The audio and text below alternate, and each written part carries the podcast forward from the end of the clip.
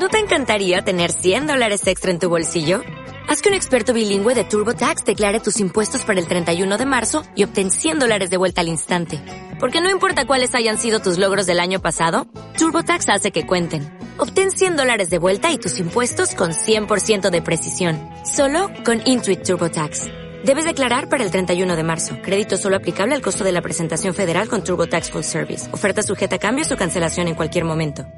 Cuando uno piensa que hay noticias que van a contentar a todo el mundo, te das cuenta de que no es así, que siempre hay un pero. Hablamos de la EPA y hablamos de las mascarillas. Son las 7. De la noche al día, Miguel Ángel Dasguani.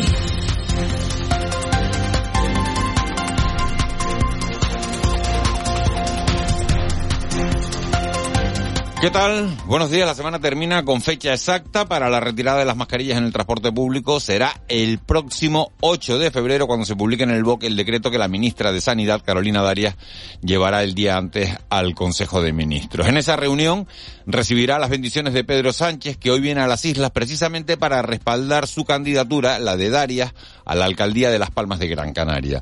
Uno pensaba que la decisión de retirar las mascarillas sería celebrada de manera unánime, pero las encuestas callejeras que hemos hecho en las últimas horas periodistas de prensa, radio y televisión demuestran que en este tema sigue habiendo opiniones enfrentadas. Lo que sí hemos hecho todos al conocer la noticia ha sido echar la vista atrás y al hacerlo comprobamos que fue hace menos de tres años, el 21 de mayo de 2020, cuando las mascarillas llegaron a nuestras vidas. Tres años que pueden pasar volando o tres años que pueden ser una auténtica eternidad. Lo que nadie discute es que para la mayoría de nosotros esas mascarillas fueron el mejor salvavidas en medio de una pandemia que se ha cobrado en todo el mundo más de 6 millones de vidas. Para los más emprendedores, las mascarillas han sido un negocio redondo y para otros el camino de la perdición, una mala razón para estar ahora en manos de la Fiscalía. Llegamos a pagar a 8 euros la unidad y el gobierno tuvo que adoptar medidas urgentes para conseguir bajar los precios. Luego conseguimos comprarlas a 10 céntimos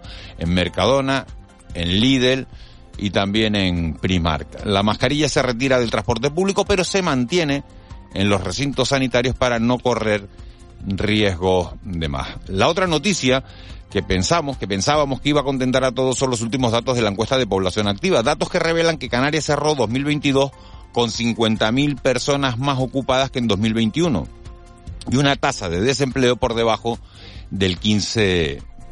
Son los mejores datos en los últimos 16 años. Julio Pérez, el portavoz del gobierno, destacó que no ocurría algo así desde 2007 y que por tanto es una satisfacción por la que debemos congratularnos. En alguna patronal parecen no tenerlo tan claro. COE Tenerife entiende que los datos son buenos pero que no se valoran en términos de riqueza y que el PIB de las islas sigue estando entre los más bajos de toda España. De la noche al día, Miguel Ángel Dasguani. 7 y 2. Vamos con los titulares que marcan la crónica de este viernes 27 de enero. Caja 7 te ofrece los titulares del día.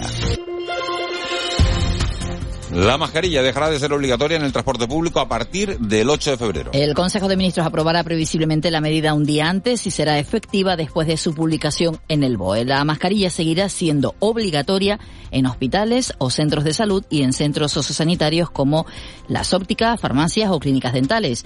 Desde Canarias, el portavoz del Gobierno, Julio Pérez, considera que esto es una señal de vuelta a la normalidad tras la pandemia. No obstante, aboga por mantener la precaución individual para evitar contagios. No me refiero ahora a la mascarilla, que sigamos llevándola, ¿no? Pero el cuidado en las relaciones personales, la vigilancia especial que uno pueda tener de su propio comportamiento es algo que eh, debe quedar, debería quedar. Y el desempleo en Canarias se sitúa en niveles de 2008. Así lo reflejan los datos de la encuesta de población activa que conocíamos ayer. Somos la comunidad autónoma en la que más bajó el paro en el cuarto trimestre del año con un descenso de 35.200 personas y somos la segunda con mayor descenso del paro en el conjunto del año con 50.100 desempleados menos. Ahora mismo hay 169.000 desempleados en las islas. Gustavo Santana, viceconsejero de empleo del gobierno canario, cree que esto es fruto de la reforma laboral. Y tengamos en cuenta que los contratos temporales descienden un 30% durante todo el año y los contratos indefinidos aumentan un 18,6%. Esto es la reforma laboral. Creo que son datos positivos. En términos de calidad del empleo y de dar garantías de oportunidades a todas las personas que están sujetas a un contrato de trabajo. Y Nueva Canarias pide que todas las líneas aéreas nacionales con Canarias tengan un precio regulado. El exdiputado nacional de la formación, Pedro Quevedo, ha valorado que se vaya a declarar de servicio público una ruta entre Canarias y la península a modo de prueba, pero ha advertido de que los resultados no serán extrapolables al resto. Y ha demandado que todos los vuelos entre las islas y el resto de España operen con precios máximos de referencia para controlar los incrementos abusivos. No le dice el servicio público, dice, mire usted, eh, esta gente tiene derecho a la conectividad y tienen que producir, garantizarse la conectividad. Ese es el primer principio. Segundo, hay que establecer límites a los precios. Eso significa que se vayan a arruinar las compañías, ni mucho menos. Lo que significa que no se van a arruinar los, no se van a arruinar los usuarios. Interceptado en el mar otro alijo de cocaína que podría llegar a los 4.000 kilos. La droga iba oculta en un buque de transporte de ganado y fue descubierta en una operación conjunta de la Policía Nacional y el Servicio de Vigilancia Aduanera. El barco ha sido llevado a los muelles exteriores del puerto de Las Palmas de Gran Canaria. Hace apenas unos días era interceptado también otro buque con cuatro toneladas y media de cocaína.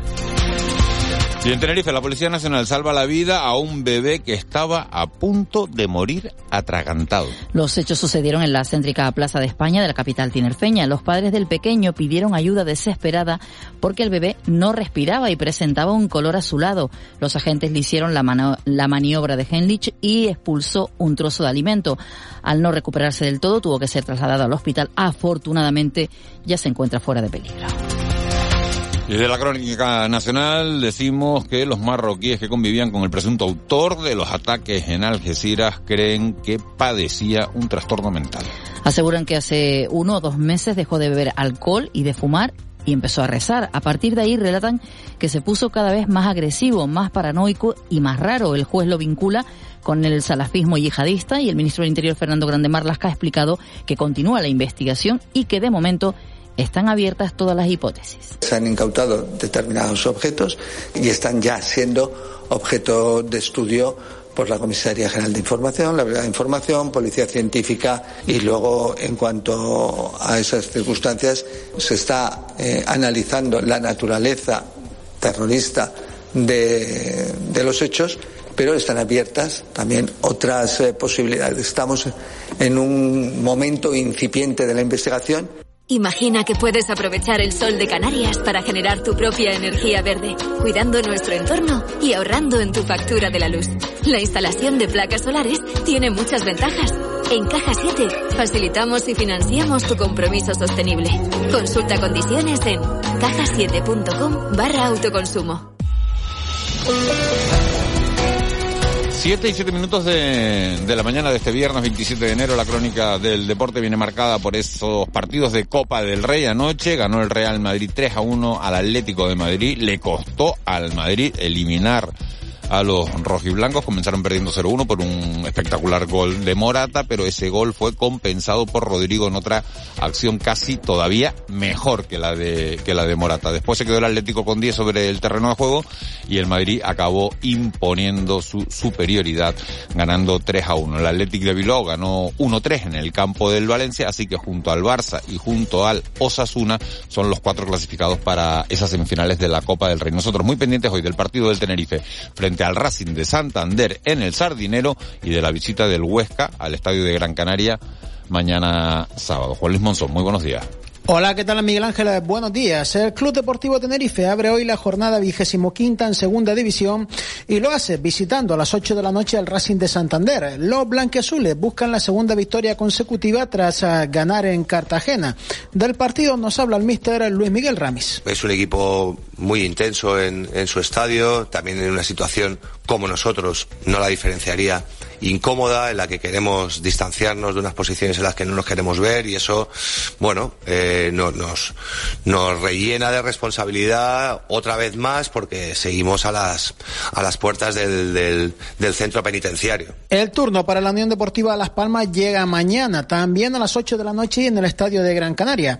Los amarillos reciben al primer equipo que fue capaz de derrotarles en este campeonato, la Sociedad Deportiva Huesca. El excelente caminar del equipo de Xavi García Pimienta invita a acudir al estadio, lo dice Alberto Moleiro. Sí, ahora el próximo el sábado que le pedimos que, que vaya cuanto más gente posible y a seguir. Este equipo no se rinde y sabe, sabe lo que juega y, y sabemos remontar las adversidades. En la Liga F hemos tenido jornada entre semana. La Unión Deportiva Granadilla Tenerife Gatesa logró una importantísima victoria sobre la Real Sociedad, 2 a 1. En la Copa del Rey ya tenemos servidas las semifinales después de que anoche el Real Madrid derrotara al Atlético de Madrid 3 a 1 en el derby de la capital en un partido que necesitó de prórroga. Y el Atlético de Bilbao eliminara también al Valencia en Mestalla por un gol a 3. Y en la ACB arranca la segunda vuelta este fin de semana.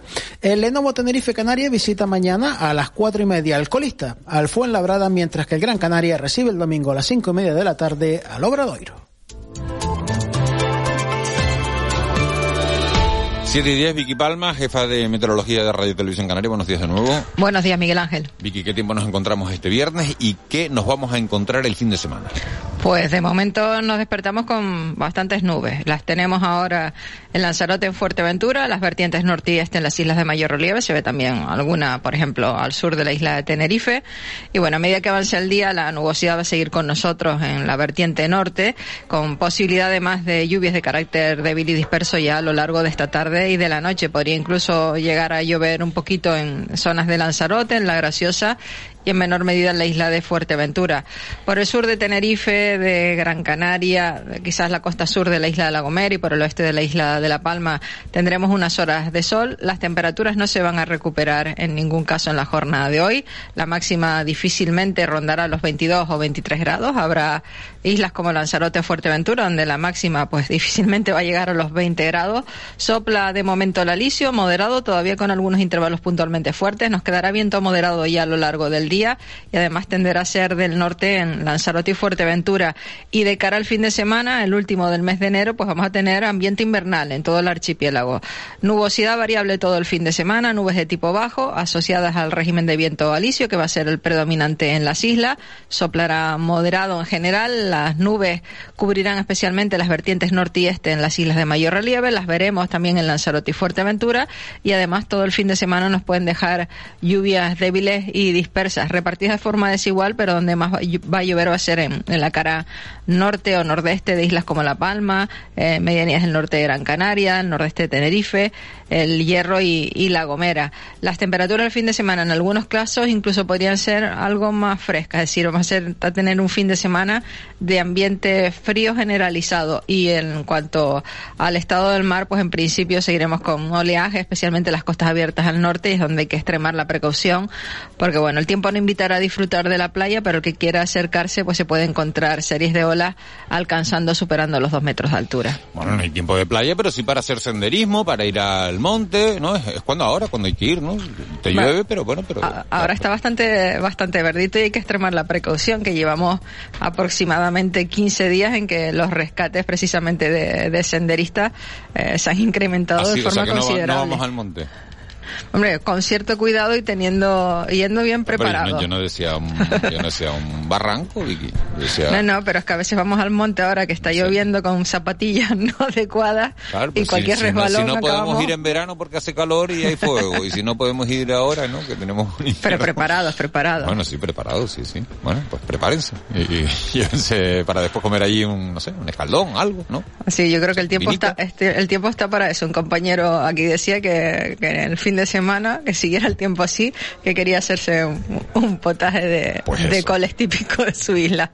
Pues eso, pues. Vicky, gracias. Hablamos, feliz fin de días. semana. Igualmente. 7 y 13, parece que en el 112 está la situación bastante tranquila, algo de lo que nos alegramos enormemente. Así que una cuña y nos vamos al contrapunto. 7 y 13. Tic-tac. 2030 está a la vuelta de la esquina. Queremos un mundo más justo, con menos desigualdades. Un mundo multicolor en el que reine el verde. Más trabajo digno. Necesitamos ideas que puedan volar. Somos Tic-Tackers, la nueva generación. Entra en Canarias 2030 30.org y participa. Gobierno de Canarias. El Contrapunto. Ángeles Arencibia y Juan Manuel Betencur. 7 y 14, Ángeles Arencibia, buenos días. Muy buenos días, Miguel Ángel. Juan Manuel Betencur, buenos días. Hola, feliz viernes. Feliz viernes, qué animado te veo. Es viernes. Es viernes y por eso estás animado. Claro. O estás animado porque No, quitan las mascarillas en el transporte público, porque los datos del paro son buenos, los mejores desde, desde el año 2007. Eh, anticipábamos ayer las cifras de la EPA en este, en este espacio. Eh, ¿Por qué estás contento? Porque es viernes, simplemente. Porque es viernes. Sí. Porque es viernes y por el paro. Y de esas Contento. noticias que, que- que No, te he contado, ¿con, la con de- cuál te quedas? La de las cifras de empleo de las islas que... vamos, la economía canaria es muy dependiente de la economía internacional. Eh, y la economía de Canarias está enamorada de la estabilidad. ¿De la estabilidad dónde? De la estabilidad en Europa, la estabilidad en Alemania, en Reino Unido. Que en un contexto de inestabilidad, que es el que hemos vivido este invierno, no nos engañemos, eh, eh, tengamos estos datos, es para estar contentos. Es para estar contentos. ¿Qué pasa? Que habíamos pintado un invierno muy oscuro en el continente europeo, con una incidencia muy fuerte en la economía canaria que es dependiente de la economía internacional. Y a pesar de los problemas en Reino Unido, a pesar de, bueno, de, la- de los interrogantes que hay sobre la guerra, el invierno en Europa no ha sido tan duro en el plano, bueno, en el plano meteorológico tampoco, pero en el económico y, eh, y eso nos ha proporcionado un último trimestre que la economía canaria ha ido como un tiro. Y eso, bueno, es una gran noticia. Porque, porque el salir de vacaciones eh, no es un lujo, ¿no? Para, es lo que se desprende, ¿no? Para una, y, lo que dicen algunos, algunos expertos en turismo, ¿no? Que el salir de vacaciones, el, el, el hacer una escapada, no es, se convierte en una necesidad casi de primer orden, ¿no? Para muchos ciudadanos. El, respecto a los datos del, de la EPA, eh, Miguel Ángel, eh, todo según el color del cristal con que se mira, ¿eh? Porque eh, eh, pese a que son muy buenos, reconoce mucha gente y algunas eh, declaraciones que, que bueno, que no, que no, que no lo consideran Bueno, Pedro tan, Alfonso tan de, buenos, de la ¿no? sede de Tenerife es el único que lo he visto yo discrepar ¿no? de, de los datos diciendo, ojo, que sí, que sí, que, que los datos son buenos, pero que seguimos teniendo una alta tasa de, de paro, que esto se debe a la estacionalidad, a los contratos que se hicieron en la recta final del año, y que oye, que hay que mirar la riqueza, ¿no? Y que la riqueza no es tan alta. Sí, dice que el empleo se recupera, pero no la riqueza, ¿no? Y después también de, de la Cámara de Comercio de, de Santa Cruz hablan de que, que, bien, que están muy bien los, los datos, pero que ese 14,5% de paro todavía no es una, una, no es un dato para nada deseable, ¿no? Ayer decía Julio Pérez que, al- que algunas patronales parecen negar las buenas noticias, ¿no? Refiriéndose, eh, pues, pues, pues a esto que hemos comentado, ¿no? Por otra parte, Román Rodríguez destaca en el otro lado de la botella que, que son los buenos datos a pesar del incremento de población que ha tenido Canarias en los últimos 30 años, ¿no? O sea, lo pone en relación con eh, este debate, ¿no? Que, que sobre la, demografía, que ¿no? ha introducido. Bueno, lo, lo, lo, eh, lo que es evidente es que si uno mira en la, la encuesta de un poco de expectativas empresariales de la Cámara de Comercio, el índice de confianza empresarial eh, y el informe de coyuntura económica que hoy precisamente va a presentar la ciudad de Tenerife, bueno, el crecimiento del PIB canario en 2022 se va a cerrar con entre, un 7 y un 9%, que es una cifra altísima. Eh, después de donde venimos, por supuesto. 2020 eh, tuvimos una pérdida del 20%, pero en fin, en términos económicos, mm, el- el ejercicio cerró muy bien. Y la cuestión es que esos interrogantes y esas incertidumbres que afectan a la economía canaria se mantienen, pues claro que se mantienen, ¿no? Y eso nos obliga a estar un poco entre ascuas, ¿no? Tirar las campanas al vuelo eh, no es buena idea. Hacernos cruces eh, y, y flagelarnos, pues tampoco lo es. Bueno, pues esa es una de las noticias de- del día. Los datos se conocían ayer por la mañana y después ha llegado pues todo ese análisis por parte de los agentes sociales, por parte de los sindicatos, por parte de los empresarios, por parte de las distintas fuerzas políticas y lógicamente también el análisis periodístico de la, de la situación. La otra gran noticia que se conocía también ayer y cuyas reacciones estamos viendo hoy en la prensa y por parte de, bueno, pues de distintos colectivos es la decisión del gobierno de España de retirar definitivamente las mascarillas que nos protegían, que nos protegen del coronavirus en el transporte público. Esa, ese decreto, esa propuesta va a ir al Consejo de Ministros del próximo día 7 de febrero y entraría en vigor la medida el día 8 de, de febrero. Amos García Rojas es el jefe de la sección de epidemiología del Servicio Canario de la Salud. Señor García Rojas, muy buenos días. Muy buenos días, Miguel Ángel, Juan May Ángel. Es un placer, como siempre, estar con ustedes. Yo no sé si usted está contento o no con esta decisión. No, yo creo que es una decisión que sigue el camino lógico de la información epidemiológica disponible en estos momentos. Eh, mm, y, y, aún así me gustaría hacerte una triple reflexión antes de, de, pronunciarme sobre el aspecto, si te parece. Sí, claro. Yo creo que debemos partir de la siguiente idea. Las mascarillas han sido un instrumento extremadamente valioso en la lucha contra la pandemia. Extremadamente valioso. En segundo lugar, el hecho de que las mascarillas dejen de ser eh, obligatorias en determinados ámbitos, en este caso en el transporte público, no quiere decir que sean altamente recomendables para determinados perfiles de ciudadanos, fundamentalmente los vulnerables. A mí si un vulnerable eh, va a estar en un espacio interior cerrado o incluso un espacio exterior donde vayan a haber muchedumbre, yo le voy a seguir recomendando que se ponga la mascarilla. Y en tercer lugar, ¿sabes realmente lo que me preocupa, Miguel Ángel, en estos momentos? Las coberturas de la segunda dosis de refuerzo, cuarta dosis que todavía estamos teniendo, que no terminan de ser tan potentes como han sido las coberturas con la primera, segunda y tercera dosis. Y conforme digo, eh, digo estas reflexiones previas, me aventuro a darte mi planteamiento en relación a la retirada de las mascarillas en el transporte público. Yo era de los que entendía que sería bueno, hubiera sido bueno esperar hasta finales del invierno, es decir, hasta el 21 de marzo concretamente, para evaluar la situación y tomar una decisión. Pero, y esto lo decía fundamentalmente porque tenía mm, preocupación de que como consecuencia de las navidades eh, tuviéramos un impacto poderoso en el número de casos, un impacto mm, eh, de subida, no, no, no evidentemente como en, en otra, en otra, en otros años, pero sí una subida de casos. Y esto no se ha producido pero es que no solo no se ha producido en Canarias, no se ha producido en España y no se ha producido en Europa. El número de casos en estos momentos sigue siendo una incidencia baja, una incidencia prácticamente plana. Es decir, aquel temor que teníamos no se ha consolidado y desde esta perspectiva esto nos sigue reforzando la idea de que estamos en un momento importante, por lo menos en el contexto europeo, en relación a cómo puede haber el principio del fin de este drama. Eh, si no tenemos caso, si hemos pasado embates eh, tremendos que, que hubieran podido posibilitar el incremento de estos casos, pues yo creo que es una decisión lógica de acuerdo a la información epidemiológica disponible. Y a mí me, ha sorprendido, eh, doctor García Rojas, eh, la división de opiniones que hay, ¿no? Fíjese, eh, eh, hemos recibido un montón de mensajes eh, diciendo que le parece, eh, bueno, que es verdad, hay gente que está a favor de, retirarlas y hay gente que dice que le parece un poco que no, que, en los sitios donde hay mucha mucha masificación es mejor mantener la, la mascarilla. Se va a mantener en, las farmacias, en los centros sociosanitarios, también en los hospitales, en los centros de salud. ¿Eso sí es lógico que se mantenga ahí?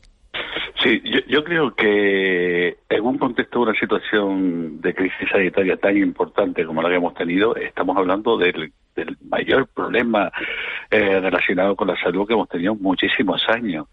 El, todo el ámbito sanitario, sociosanitario, tiene que seguir haciendo eh, un, una, un escenario de ejemplo, ejemplo hacia la ciudadanía.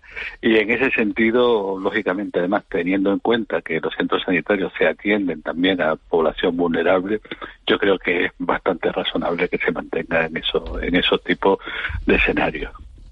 Eh, buenos días, doctor. Eh, ¿La mascarilla a quién protege? ¿Al que la lleva o a los demás eh, respecto al que la lleva?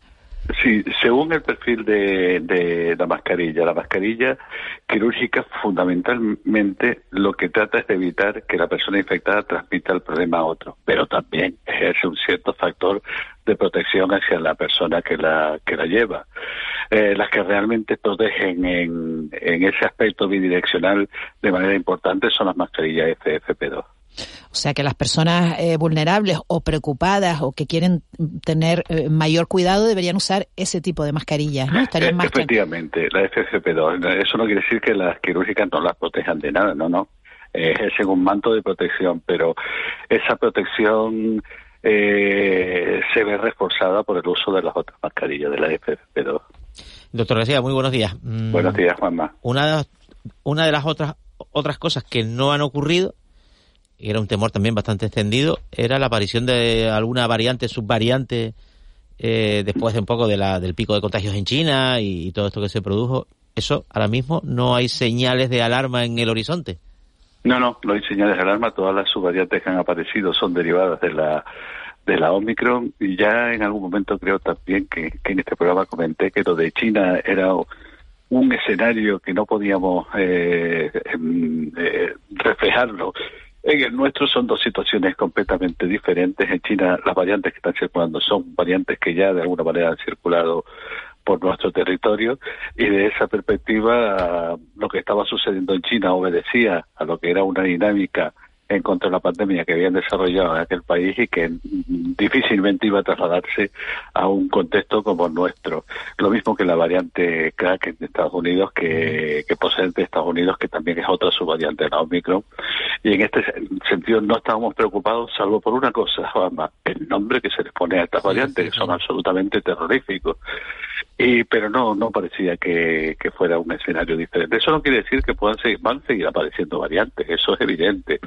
Lo que tenemos que estar es un poco alerta en el contexto de la vigilancia y yo honestamente creo que siempre que, que va a aparecer una nueva variante, normalmente en ese proceso de adaptación que sigue el microorganismo hacia el medio, hacia el medio, eh, normalmente van a ser, van a tener dos características posibles una mayor capacidad de contagio, pero seguramente mucha menos vulnerabilidad.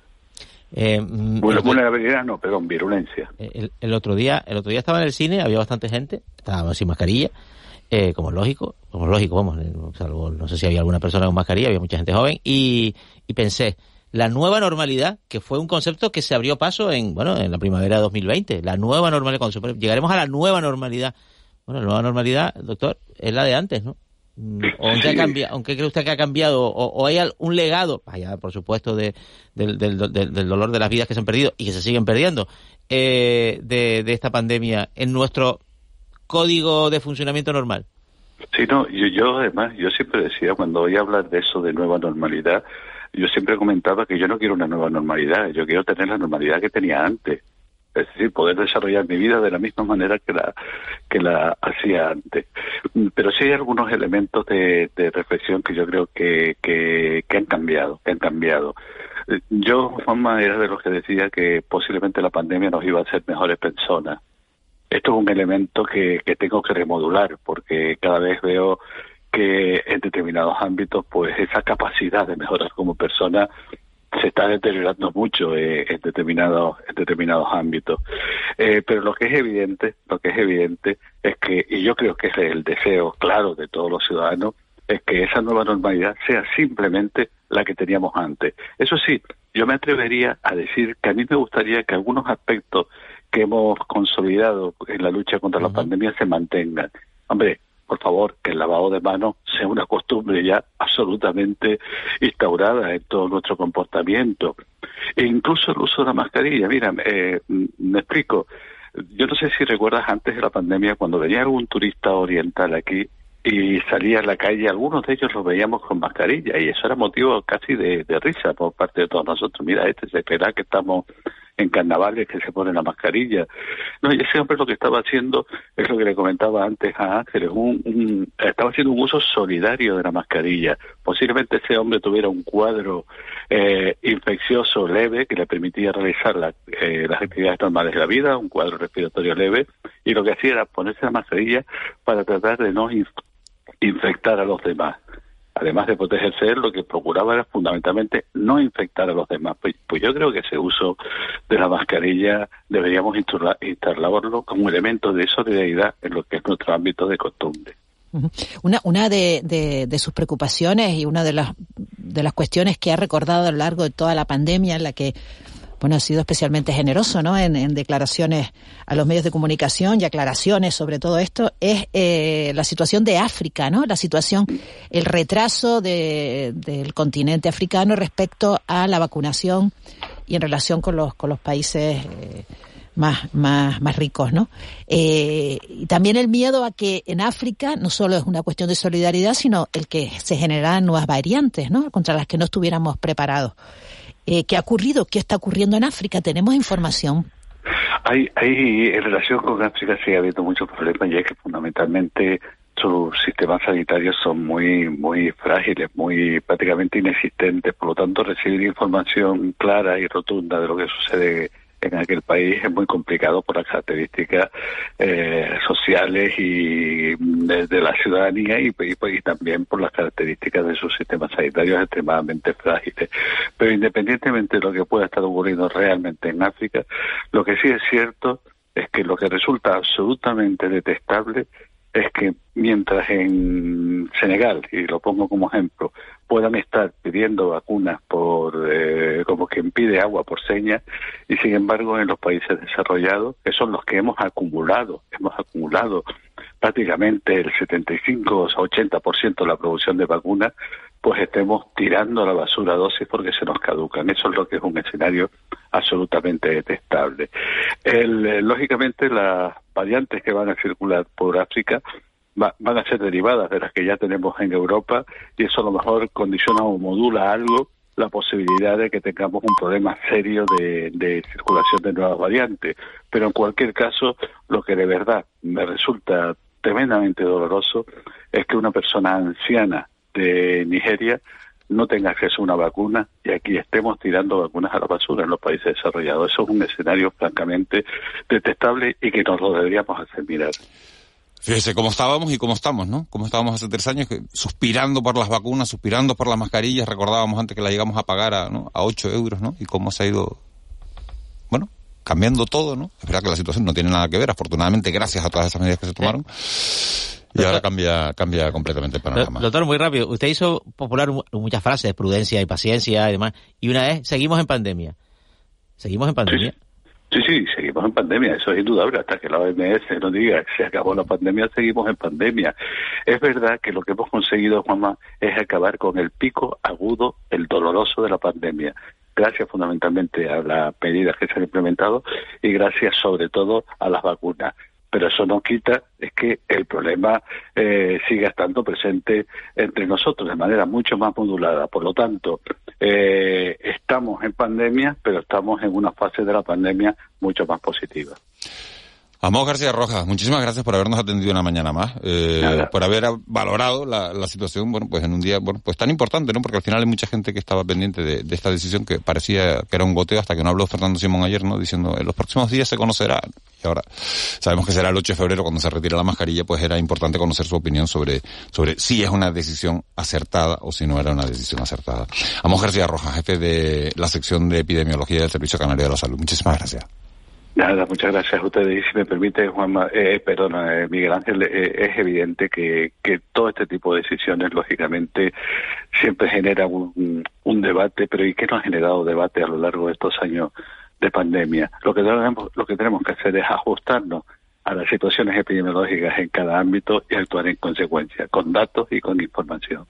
Vamos, García Rojas, muchas gracias. Muchas gracias a ustedes, de verdad, un placer. Un placer, buenos días. Siete, siete y treinta y dos minutos. Seguimos en pandemia, dice Amos García Roja. Evidentemente la situación es completamente eh, distinta a la, a la que vivíamos afortunadamente hace tres años. Vamos a cambiar eh, radicalmente de asunto. Dejamos la, la salud a un lado para hablar de medio ambiente, para hablar de economía. Y lo vamos a hacer hablando de, de energías, de energías eh, renovables, porque esta semana iba al Consejo de Ministros eh, el decreto regulatorio de los planes de ordenación marinos. Se colocaba encima de la mesa del Consejo de Ministros. Se trata de, bueno, pues, eh, eh, de ordenar estos espacios marinos para poder implantar parques de energía eólica y ese decreto se quedó sobre, sobre la mesa. Canarias quiere apostar de una manera decidida por este tipo de, bueno, de, eh, de, plataformas. Y para hablar de este asunto,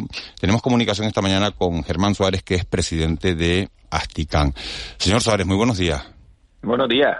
Eh, ¿Por qué se queda sobre la mesa el decreto otra vez? Eso que nos lo cuenten los responsables políticos que están al, al mando, ¿no? Y con la falta que hace ese, ese Real Decreto para poder empezar a, a seguir estudiando las posibles ubicaciones ¿no? de los molinos eh, eh, eólicos flotantes en el, en el mar.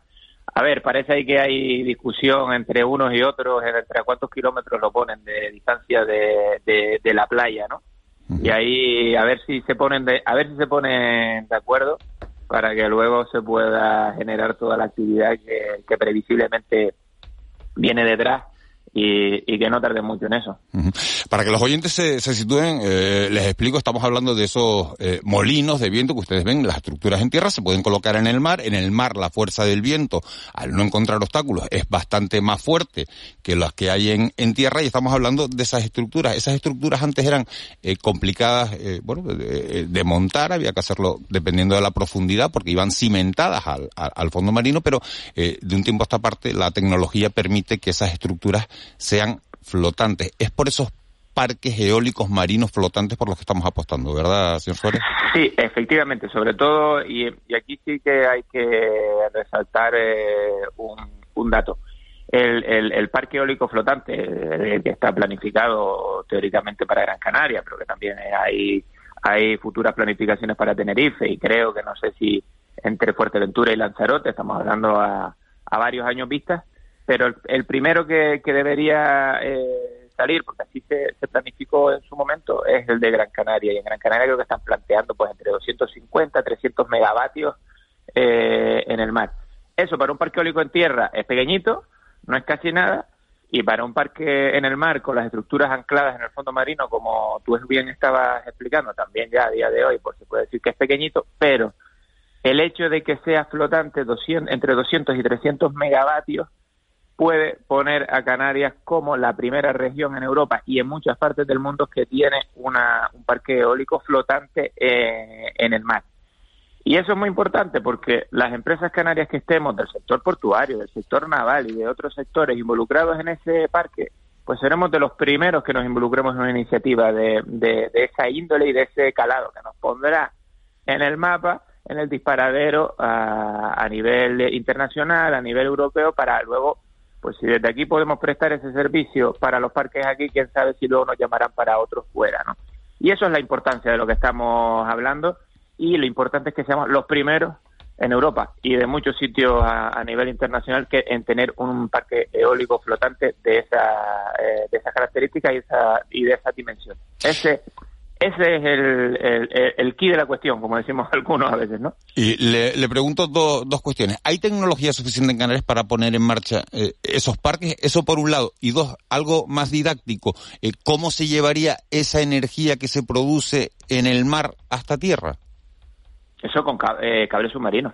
Eso con cable submarino. A ver, eh, eh, eh, perdón que empiece por la, por la segunda que acaba, eh, Sí, por la sí, sí, segunda sí. que acabas de hacer, ¿no? A- eh, si el parque es muy grande, pues también se, se usa entre medias, al igual que estás poniendo estructuras que solicita- que, que sujetan los modelos, los, los molinos, perdóname, pues hay estructura, hay alguna estructura flotante que se pone en medio del, parque que hace de transformador, ¿no? A donde va toda la energía de cada uno de los molinos y se evacúa con un cable eléctrico a, a tierra con una interconexión eh, procedente eh, en tierra en función de la, de la potencia, ¿no? Para no entrar en, en- ya en que en, demasiados Detalles técnicos, sí, sí. sí. Efectivamente. Y a la primera pregunta, sí, la tecnología está, al final la tecnología de los molinos, la tecnología eh, flotante tampoco es que sea una cosa muy complicada. Lo que sí son unos volúmenes muy grandes de acero.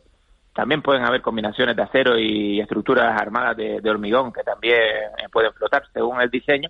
Y lo que hace falta es mucho espacio, mucha zona y mano de obra cualifi- eh, cualificada para el ensamblaje y maniobra, eh, eh, poder maniobrar, botar y trasladar a- a- al sitio donde se va a poner el, el- el futuro parque todas unas instalaciones que pesan muchas, muchas, muchas toneladas.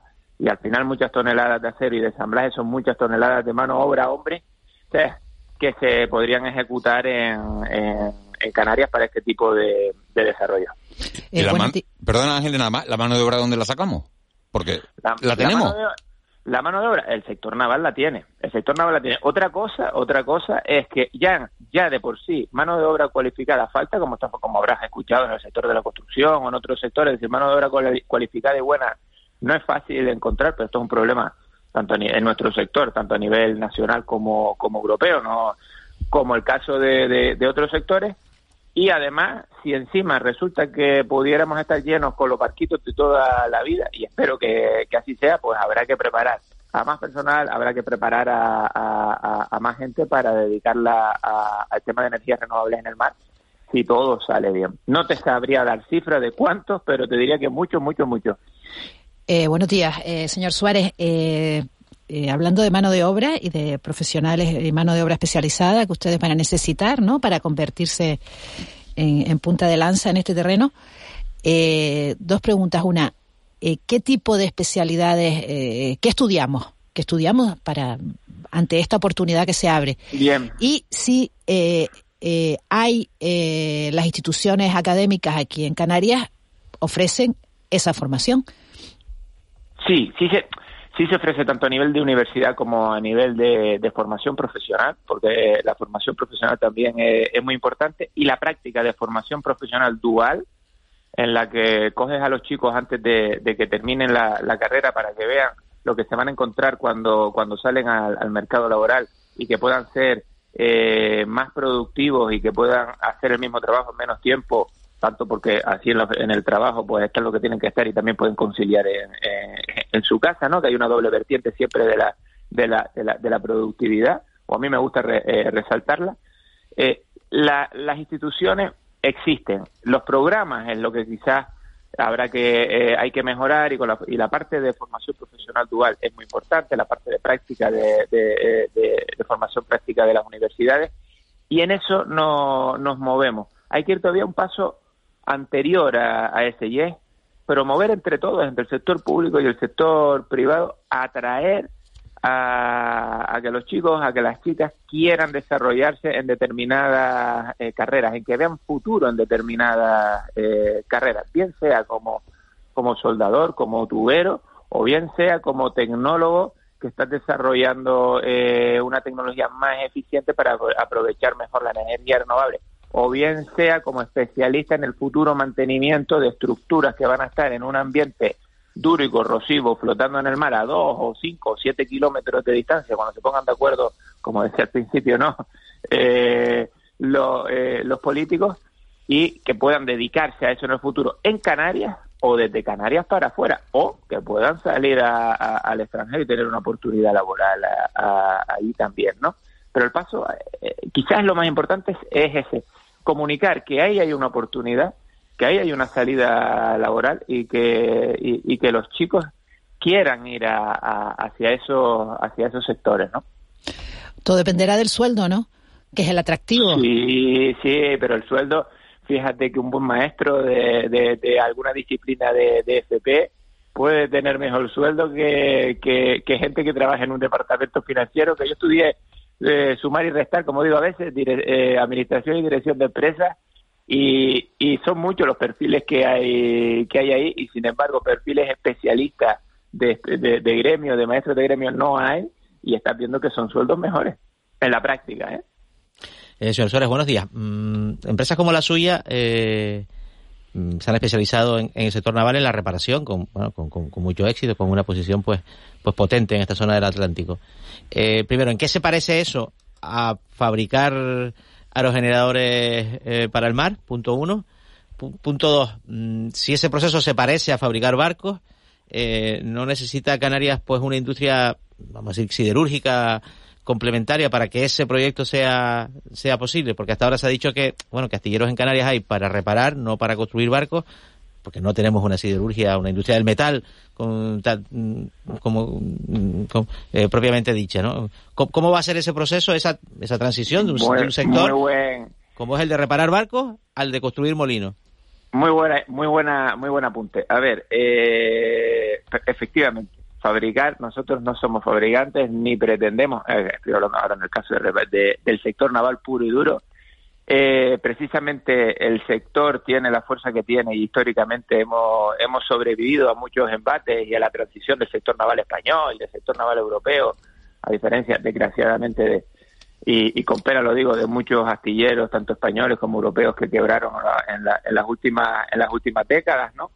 Y precisamente porque no nos dedicamos o decidimos no eh, dedicarnos a la, a la construcción naval y solo eh, a reparaciones y transformaciones navales, por distintas cuestiones, ¿no?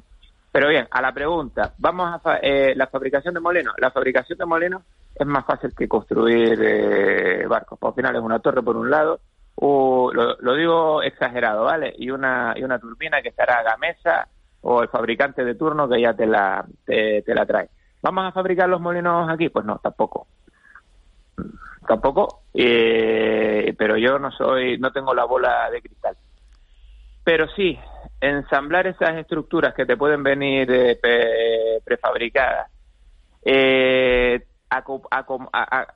acumular y los, componentes aquí en Canarias, cerca del parque donde se va a desarrollar la, la, actividad o la futura inversión, es mucho, es mucho trabajo y en el que en general en España, ya no solo digo Canarias, ¿eh? en España esta semana creo que publicaba el Cinco Días y el, y el País, además creo que con muy buen criterio, no hay instalaciones portuarias suficientes para todo el desarrollo y despliegue de energías renovables que este país se ha puesto como, como, como objetivo. Creo que los constructores salieron hace dos o tres días esta semana, la sesión de construcción de, de este país, diciendo que hacía falta 500 millones en infraestructura solo portuaria de generar los espacios suficientes para que eso, esos componentes, esas estructuras que se van a acabar instalando eh, o, poniendo de manera flotante eh, en el mar, puedan ser simplemente ensambladas con seguridad para luego ir trasladadas al, al, sitio.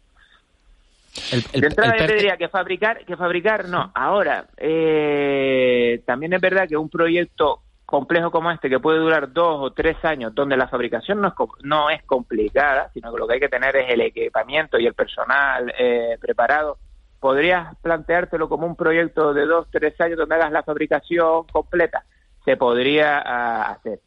Eh, yo digo que se podría. Luego está una cuestión de relación coste de, de, de los materiales. Veo más probable que determinadas cosas de acero vengan prefabricadas del destino asiático, donde el acero lo, lo podremos encontrar mucho más barato, y luego se haga aquí el ensamblaje y, el trabajo técnico final para que el conjunto del molino, la turbina y la estructura que lo tiene que soportar eh, eh, en el mar a bastantes eh, metros de profundidad, eso sí, se termine haciendo eh, en Canarias o en el sitio donde más cerca del parque de turno donde pudiéramos estar trabajando. Hermano Suárez, una última pregunta que llega de, un oyente. Dice, buenos días, ¿qué impacto tiene todo esto en la fauna marina? Bien, eso no soy no soy especialista. ¿eh? Sé que en otros sitios donde se han puesto estructuras fijas hay estudios que demuestran que se ha generado más fauna marina en torno a esas estructuras por porque los, los pescados se sienten cobijados y tal. Este, te estoy diciendo que no soy especialista. Eso es algo que, hay que verse. Por eso es importante que los POEN salgan cuanto antes para que sabiendo dónde se va a poner finalmente, todo este tipo de cosas se puedan también analizar, estudiar y tomar las medidas eh, correctas para seguir avanzando. Hombre, lo que uno entiende, eh, y tampoco, eh, evidentemente, no soy experto en la, en la, en la materia, es que tendrá, desde luego, menos impacto que cimentar la estructura al fondo marino.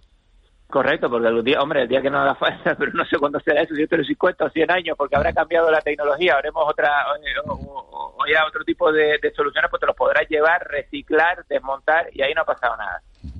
Hermano Suárez, presidente de Astica, muchísimas gracias por, por haber estado con nosotros y por habernos abierto un poco más los ojos sobre la energía eólica marina y la energía eólica marina eh, flotante.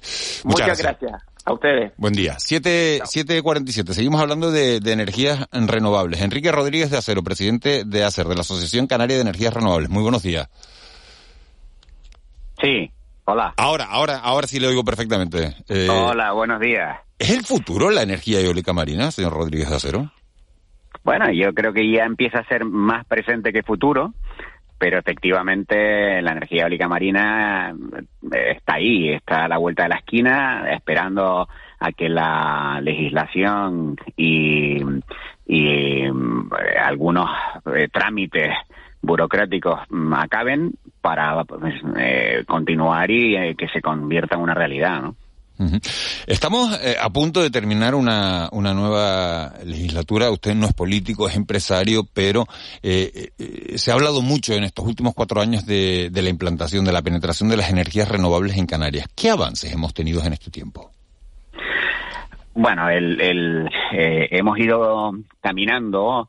nos hubiese gustado ir más rápido eh, pero hemos ido caminando, eso sí, hemos ido incorporando eh, algunos megavatios más. Ya la cobertura de demanda en, en el sistema eléctrico en Canarias está en un 22%.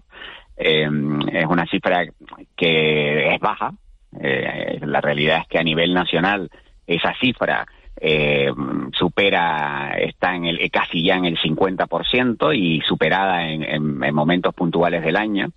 Eh, si hablamos de energía final, es donde se ve una foto más eh, clara de la situación de Canarias y estamos hablando de que el 5% aproximadamente es, lo que cubre la renovable hoy por hoy en Canarias y eh, eh, energía final, para que se entienda, hablamos de energía ya incorporando todos los sectores, transporte, industria, toda la tarta económica, eh, no solamente el sistema eléctrico. El sistema eléctrico pesa en la energía final un 25% aproximadamente y, claro, la realidad es incontestable. Teníamos una normativa europea que obligaba en el 2020 a tener un 20% de energía final eh, la península logró un, porcentaje en el año 2020 del 19% y en, Canarias estamos todavía en un 5%. Nos queda muchísima labor por hacer, pero que hemos ido avanzando sin duda, se han ido haciendo cosas eh, y, y, estamos ahí luchando por porque las cosas mejoren, ¿no? Y ayudar para que las cosas mejoren y la renovable pues cada vez se vaya imponiendo y vaya desarrollándose fuertemente, ¿no? Eh, señor Rodríguez Acero, buenos días. Mm, el, el, el, abanico un poco de, de tecnologías de, generación de energía renovable, pues, pues se, se, se, cae más amplio, ¿no? Una especie de baraja, ¿no? De muchas cartas, ¿no? ¿Hay alguna que Canarias deba jugar con especial interés, atención? O sea, tenemos eólica, eh, fotovoltaica, ahora eólica marina, pues geotermia, hidroeléctrica, hidrógeno verde, mmm, maremotriz, un demotriz, ahí, bueno, esto es, eh, hay un abanico ahí amplio. ¿Hay alguno, hay alguno el que deberíamos estar mejor? ¿Hay alguno el que deberíamos apostar especialmente? ¿Hay alguno al que deberíamos renunciar?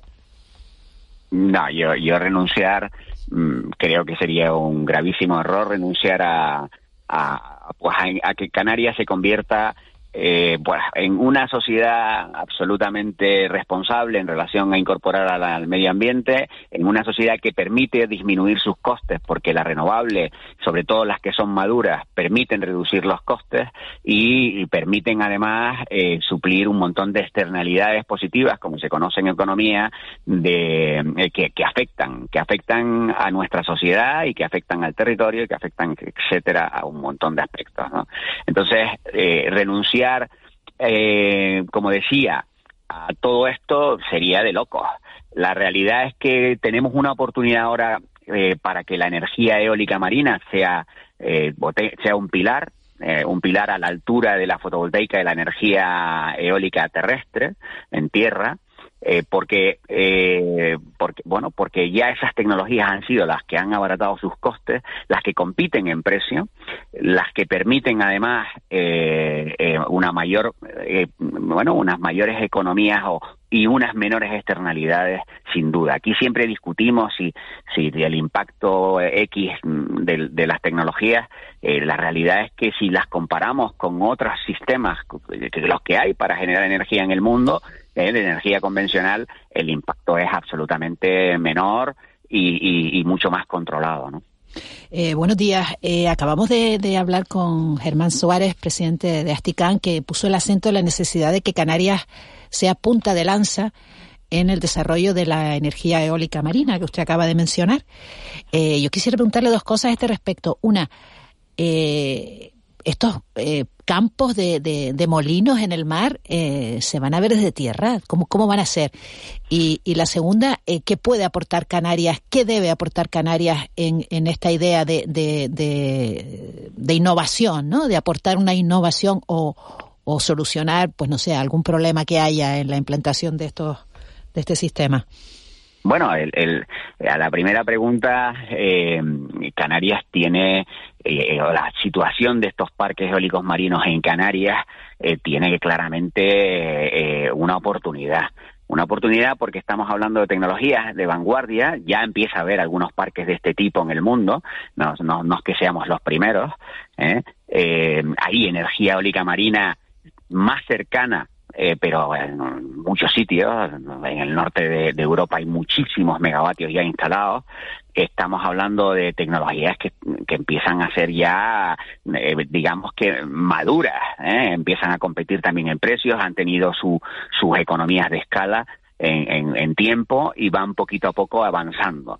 Eh, por lo tanto, se van a ver, algunos aerogeneradores se van a ver, pero la mayoría no, porque son flotantes y van a estar a 7 kilómetros de distancia prácticamente, no, no los vas a ver. ¿no? Eh, dependerá, dependerá de dónde definitivamente los POEM, eh, la, la ordenación del espacio marino, pues se determine que deben de estar por, por las circunstancias de cada una de, las de las tecnologías existentes en el eólica marina. En mi opinión, incluso viéndose, eh, eh, eh, si ya se hace bien, no tiene por qué afectar en absoluto ni al turismo, ni tiene que afectar a nada. hoy tenemos un aerogenerador que ya nos hemos acostumbrado todos a verlo en Gran Canaria, un aerogenerador que, por cierto, te responde a la segunda pregunta. Ese aerogenerador es una patente mundial con una torre eh, que, se ha desarrollado con un sistema de poleas que se ha desarrollado en Canarias y que vienen a visitarlo de todos los lugares del mundo, Corea, Japón, de todos lados. Pregúntele ustedes al Plocan, que son, que son la, plataforma que ha podido desarrollar este asunto. Eh, esto no trae sino, eh, como les decía, aspectos positivos. y muy interesantes para el desarrollo de nuestra tierra. siempre hay un impacto, en este caso es un impacto visual, eh, porque este aerogenerador está ahí, eh, porque sí que está cimentado en el suelo, es un, sistema de poleas que lo que hace es elevar la torre sin necesidad de usar varias grúas, etcétera, eh, que haría mucho más costoso la implantación de este sistema, ¿no? por lo tanto, aquí hay que ir a por todas, hay que ser valientes, lógicamente con cabeza, y cuidando nuestro entorno y nuestro medio ambiente, como no puede ser de otra manera, porque es que la energía renovable precisamente es quien permite que eso sea así. Si no tenemos energía renovable y seguimos en el camino de emitir eh, contaminantes a la atmósfera, ya nos dicen los técnicos, y lo dice el noventa y pico por ciento de los técnicos, que vamos a tener un futuro muy, muy, muy complicado y que Canarias sí que se va a ver afectada por el cambio climático de una forma drástica. Eh, con, nuestras costas y con otros aspectos de radicalización de fenómenos atmosféricos que serían muy peligrosos a la hora de, desarrollar nuestra vida en sociedad y, la vida en Canarias. ¿Y, ¿Y, cuál es la principal dificultad a la hora de elegir dónde colocarlo? Ah, eso, eh, ahí hay una mesa técnica con el ministerio, eh, en donde Canarias también está sentada, hay retrasos, eh, hay discusión, hay circunstancias también que afectan a la toma de decisiones, como por ejemplo el, el almacenamiento. El almacenamiento es clave para incorporar tecnologías que van a, aportar muchísima energía al sistema, donde ahora mismo ya empezamos a tener de forma importante vertidos en los parques tanto eólicos como fotovoltaicos, fotovoltaicos instalados, a pesar de tan poquita potencia como les explicaba antes, y entonces tenemos unas circunstancias que, que, que, todo esto me imagino que, que, bueno, están desarrollando técnicamente el, el eh, cuál va a ser la solución, pero, pero todavía no han terminado de ponerse de acuerdo. Eh, yo exactamente cómo va la mesa no, no participamos de ella y no, no, no lo sé, no, la, no lo conozco, ¿no?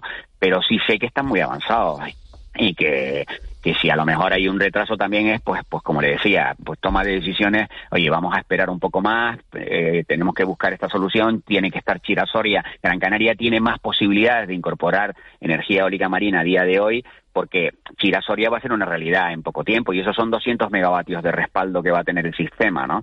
En cambio, Tenerife no tiene ahora mismo una fórmula de almacenamiento eh, sobre la mesa. Eh, se está trabajando en ello, pero no hay un, comienzo de obras, por decirlo así.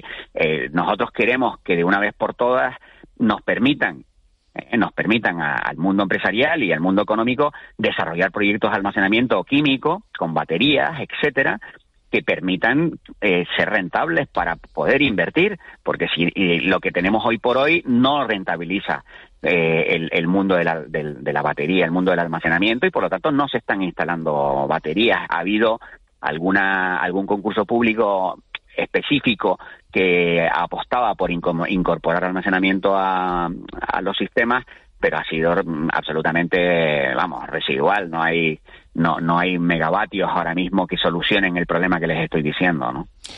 Enrique Rodríguez Acero, presidente de la Asociación Canaria de Energías Renovables. Muchísimas gracias por haber estado con nosotros esta mañana. Muchísimas gracias a ustedes. Buenos días. Buen día. 7.58, Juan Ángeles, eh, el futuro pasa por las renovables. eh, eh, hay El que apostar presente. eh, por todas. Sí, el presente, sí. el, el presente no el futuro, sí, sí, el presente.